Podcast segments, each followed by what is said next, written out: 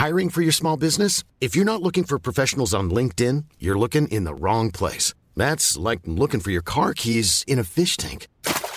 LinkedIn helps you hire professionals you can't find anywhere else, even those who aren't actively searching for a new job but might be open to the perfect role. In a given month, over 70% of LinkedIn users don't even visit other leading job sites. So start looking in the right place. With LinkedIn, you can hire professionals like a professional. Post your free job on linkedin.com slash people today.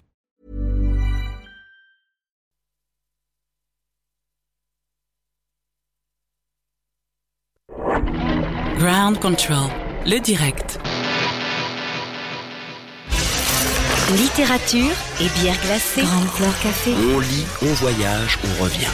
Vous apprendrez à savourer les mots et le langage. Grande Fleur Café par Hugues Robert. Bonsoir, bah, très heureux de vous retrouver sur l'antenne du Grande Fleur Café. Euh, ce soir, on va démarrer en fait une petite série qui va nous emmener jusqu'en janvier euh, sur un thème assez particulier puisque la Roumanie est à l'honneur chez Grande Control pendant un mois quasiment, donc pendant toutes les fêtes et pendant euh, la première quinzaine de janvier. Et du coup, on va pendant les émissions qui viennent parler de différents euh, thèmes spécifiques de la littérature roumaine. Et donc ce soir, je voulais simplement euh, vous faire partager quelques quelques bases en fait sur euh, cette littérature. Alors la littérature roumaine, euh, bon, officiellement, elle démarre en 1521 avec une chose qui s'appelle la lettre de Néaxou, mais ça a peu d'intérêt pour nous en termes de littérature. C'est plus pour l'histoire de la langue. Ça a une borne littéraire et linguistique, un peu comme les serments de Strasbourg en français. je suis pas sûr que ce soit véritablement lisible, à part pour des, des exégètes et des chercheurs aujourd'hui. Euh, le premier livre imprimé en roumain, c'est en 1559 et c'est un catéchisme. Euh, mais on va ensuite faire un, saut et euh, partir directement dans la naissance proprement dite d'une littérature roumaine. Alors comme beaucoup de pays des Balkans, mais on peut aussi songer à l'Italie. Hein, la littérature nationale, la littérature roumaine, elle naît dans la deuxième moitié du 19e siècle au moment où la domination ottomane en fait sur la péninsule euh, commence à se euh, relâcher, à flotter, et où il y a des élans euh, nationaux et nationalistes. Donc ce qui est à l'honneur, bien entendu, au XIXe siècle, c'est comme partout en Europe la poésie. Le roman est quelque chose qui, naît tardivement. Au départ, c'est plutôt de la chronique historique qui se romance peu à peu. Les grands poètes du XIXe, qui sont toujours parmi les phares de la littérature roumaine aujourd'hui, c'est Ion Radulescu, Aleciu Ruzo, euh, Vasile Alexandri, les romanciers, les nouvellistes, c'est Constantin Negruzzi, Nicole Filimon et quelques autres. Il y a un cercle littéraire qui a une importance toute particulière à cette époque-là. Euh, c'est le cercle littéraire Junimea, puisqu'il va euh, produire hein, donc euh, un cercle littéraire comme partout en Europe. Hein, il y a une effervescence. La littérature se mêle à la philosophie, à la science politique. Les, barrières entre les genres en fait sont assez perméables et la plupart des écrivains sont ce qu'on appellerait aujourd'hui des polygraphes. Ils écrivent beaucoup de choses différentes. Et au sein de ce, cercle, de ce cercle littéraire, donc Junimea, on va voir émerger quatre figures de, romanciers, de nouvellisme, qui font aussi de la poésie et qui encore aujourd'hui sont dans toutes les anthologies de la littérature roumaine, sont considérés comme les euh, grands euh, précurseurs euh, du roman et de l'écriture. Donc c'est Mi- Mihai Eminescu, Ion Creanga, Ion Luca Caragiale et Johan, Slavici. Un peu plus tardivement, il y aura un autre cercle littéraire en Roumanie qui sera peut-être pas aussi important, mais euh, également prolifique, c'est le cercle Littératorul, parce que c'est celui qui s'ouvrira le plus aux influences euh, du symbolisme, et notamment aux influences françaises, avec euh, son auteur phare qui est Ion Pilate. Le 19e siècle roumain, c'est les fondations en fait d'une littérature, les grands genres, tout euh, tout s'établit c'est à peu près à la même époque que dans les pays voisins, en Bulgarie, euh, en Hongrie, en Tchécoslovaquie ou en euh, Yougoslavie, euh, dans les différentes parties de la Yougoslavie. En fait, on voit apparaître également ce euh, roman national, cette poésie nationale, alors qui n'est pas nécessairement nationaliste, hein, il ne faut pas non plus euh, caricaturer, mais qui en tout cas reflète un sentiment autour de la langue roumaine, d'une appartenance, d'une création propre, en se dégageant effectivement d'un poids de l'histoire assez euh, lourd.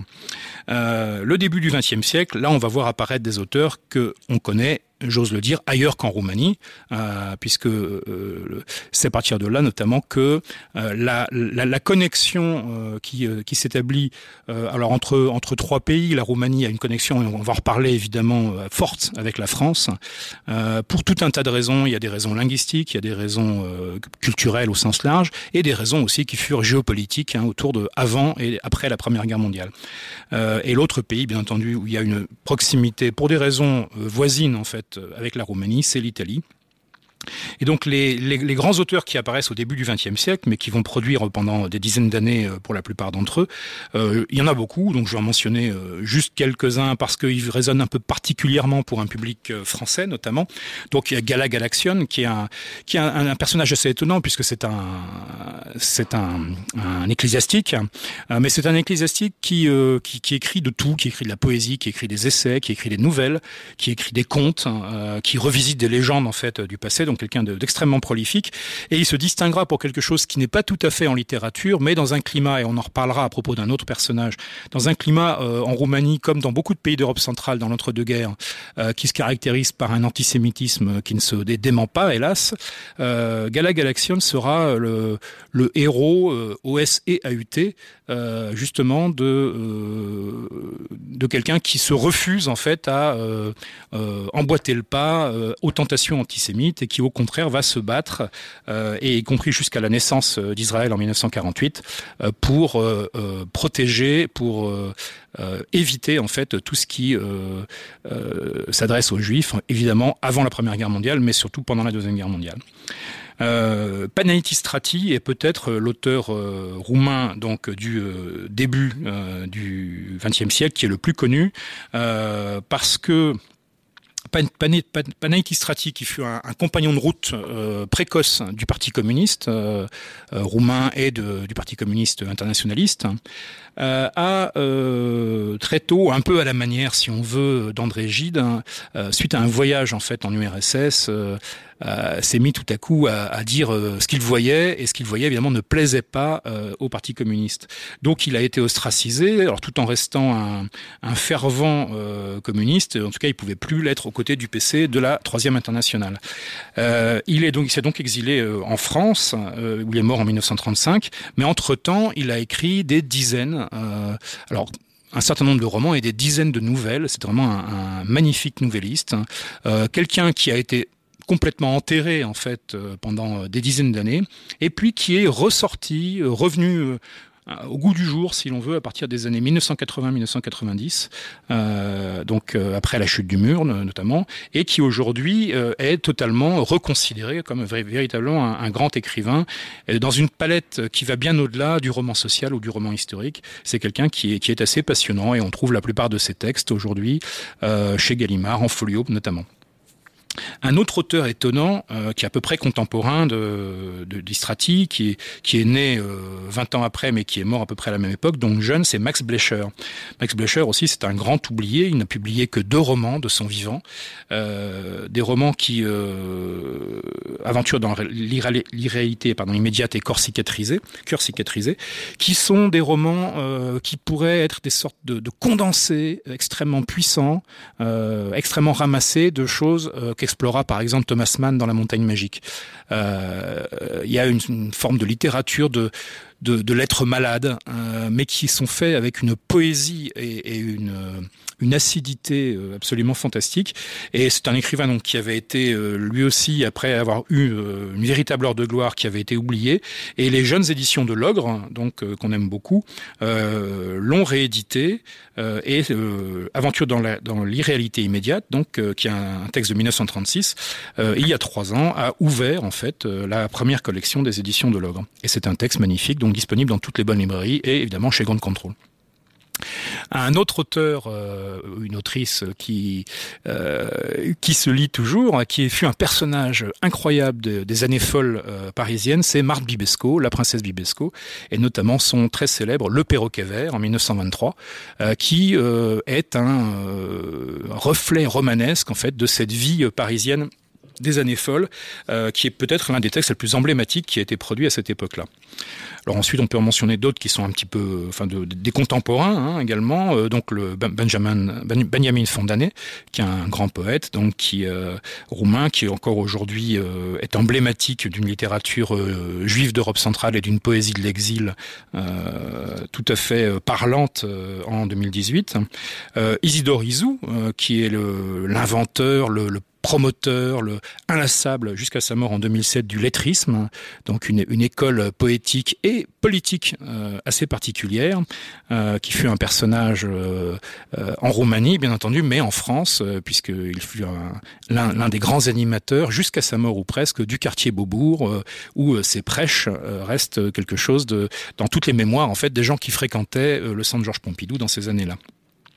Grand poète également, Gerasim Luka, euh, qui est décédé en 1994. Gerasim Luka, qui est un, poète de, la chair, un poète du corps, un poète de, tout ce qui affleure, de tout ce qui se projette, euh, qui, est, toujours absolument disponible, qui a été retraduit il y a quelques années et qui a été, dont plusieurs textes ont été mis en musique euh, il y a maintenant trois ou quatre ans, cinq ans, par Arthur H.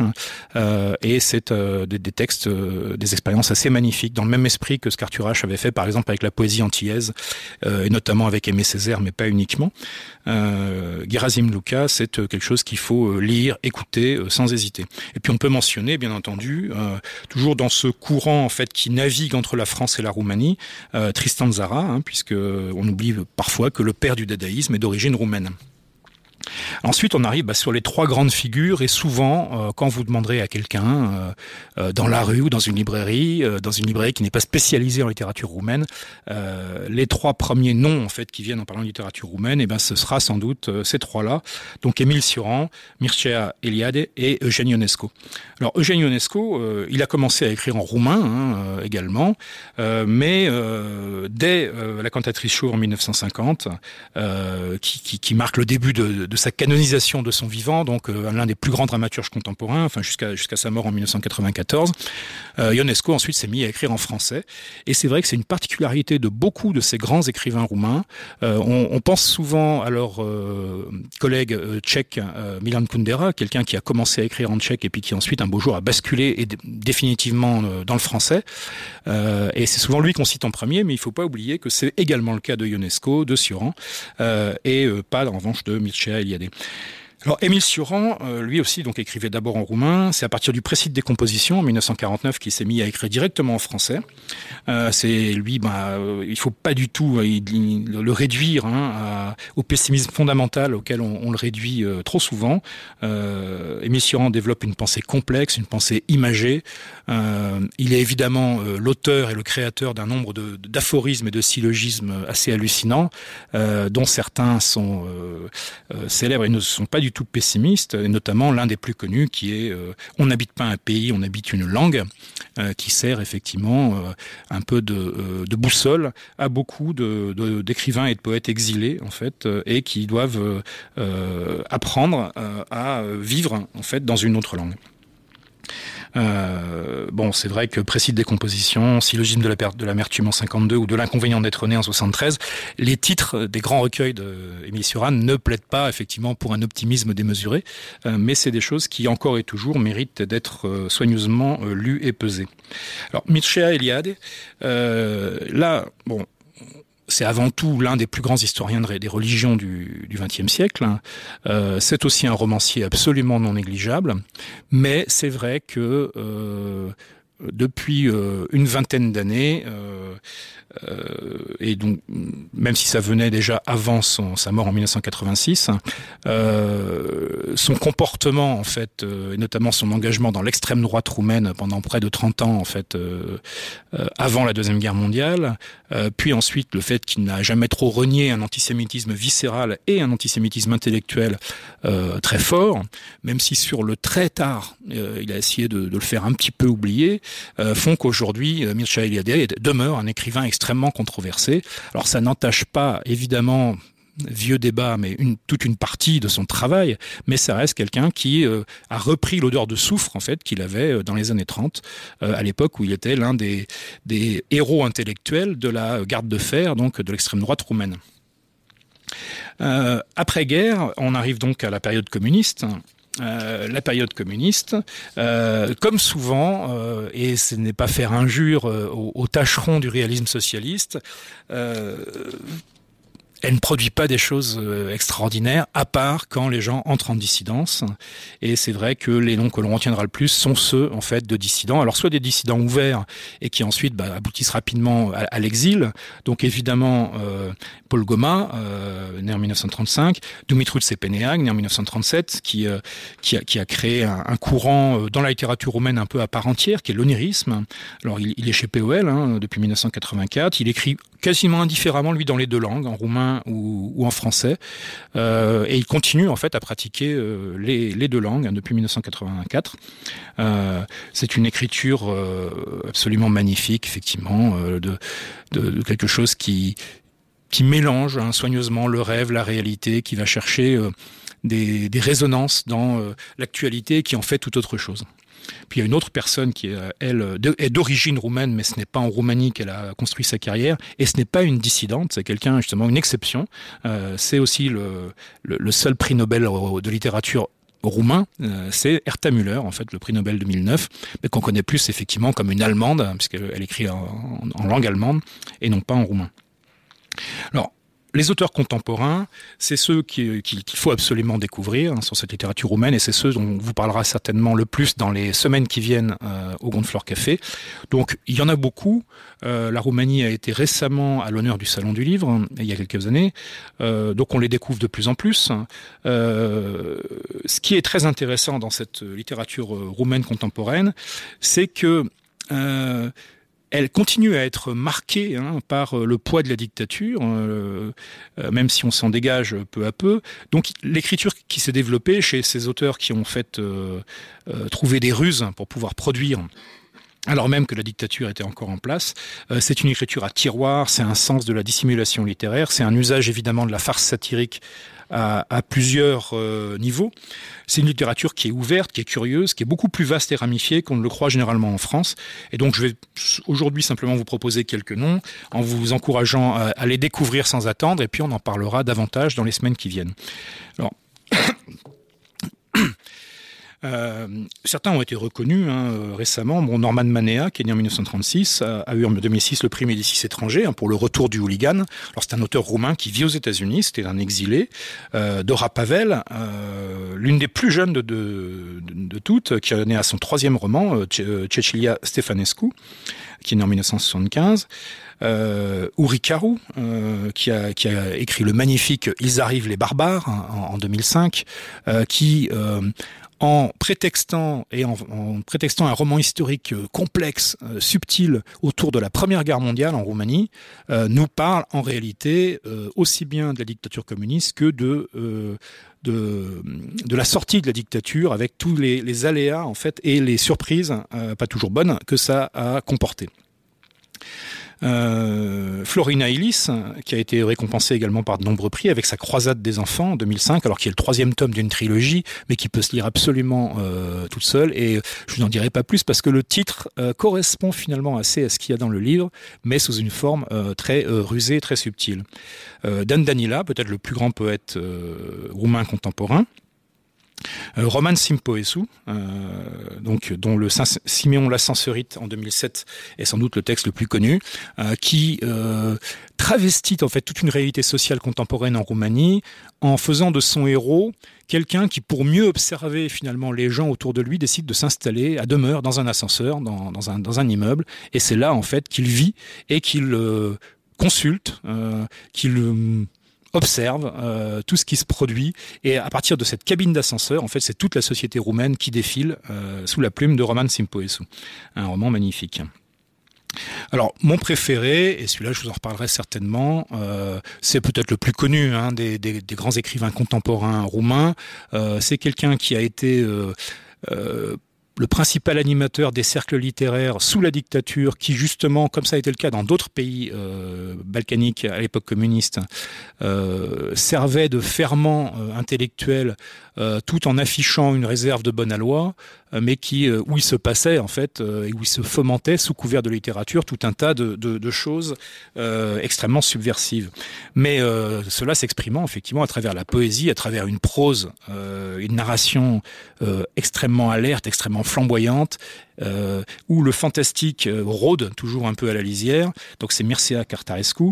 Euh, sa trilogie Orbitor de 1996, c'est peut-être bien au-delà de la littérature en Roumanie, c'est peut-être l'un des plus beaux textes euh, de littérature contemporaine, euh, des donc 20 euh, dernières années. Et vraiment, il faut lire les trois tomes hein, de la trilogie Orbitor.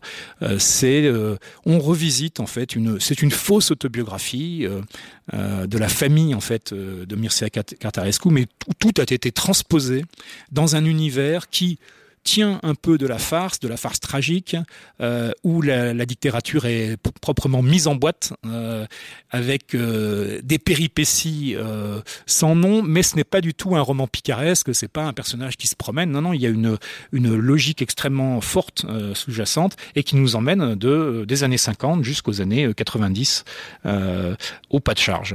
Euh, c'est vraiment un, roman euh, voilà, dont je suis certain qu'on va en reparler dans les semaines qui viennent. Voilà, donc aujourd'hui c'était juste pour un petit aperçu en fait hein, de, cette littérature roumaine qui est une littérature euh, passionnante, vivante. Toujours pas suffisamment connu en France, donc on va essayer d'en profiter en fait dans ces quatre semaines qui viennent. Voilà, à bientôt donc sur Radio Gond Control, à bientôt au Gond Floor Café.